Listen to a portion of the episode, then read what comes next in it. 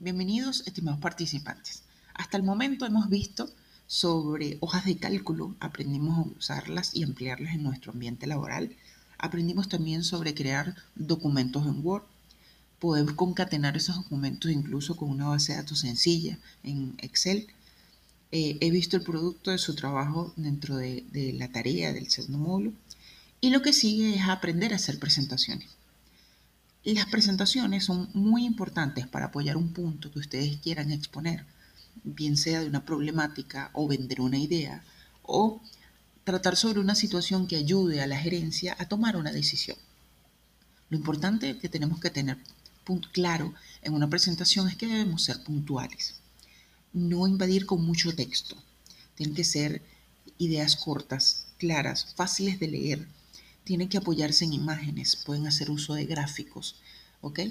Tratar de hacer una presentación eh, específica, que vaya a lo puntual, pero que así pueda explicar, abordar todo un tema. Tratar de hacer presentaciones dinámicas, em, no que, haga que el público pierda la idea de lo que estamos exponiendo.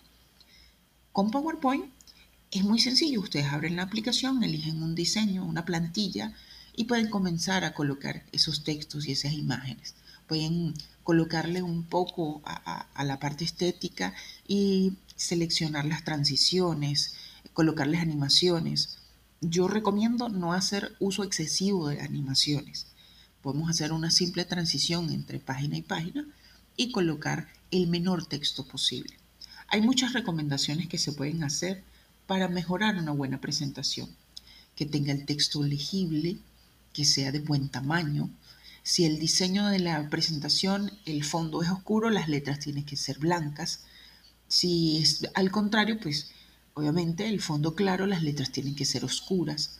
No hacer uso excesivo de colores muy chillones ni de colores muy opacos. Hay que eh, encontrar el equilibrio. Elijan por lo menos eh, tres colores y manejen esa paleta de colores a lo largo de toda su presentación. Pueden hacer uso de imágenes, pueden hacer uso de GIF, pero no muy fuerte, o sea, e, es decir, no usarlo de manera excesiva.